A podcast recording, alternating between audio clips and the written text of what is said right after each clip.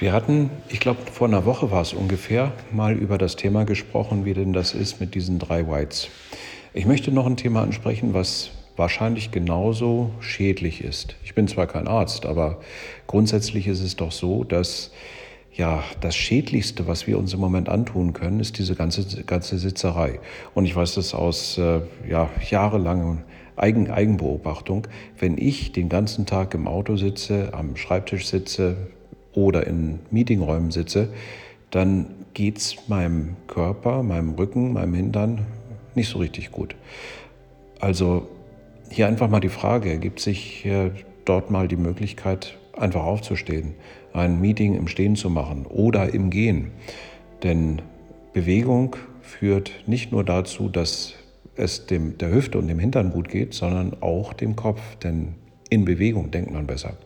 Probieren Sie es einfach mal aus. Also kleiner Tipp für Sie und Ihr Umfeld, ein kleines bisschen gesünder zu leben.